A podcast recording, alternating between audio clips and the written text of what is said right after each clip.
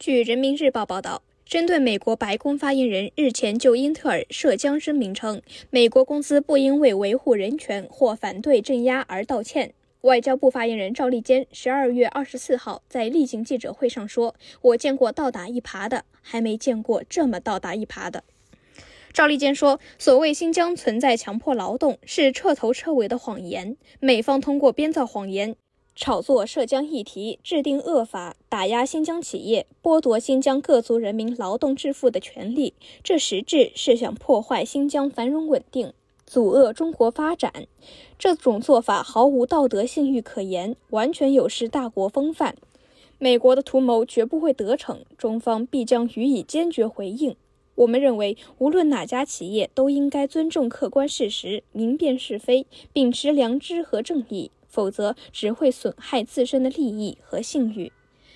感谢收听羊城晚报广东头条，我是主播徐静。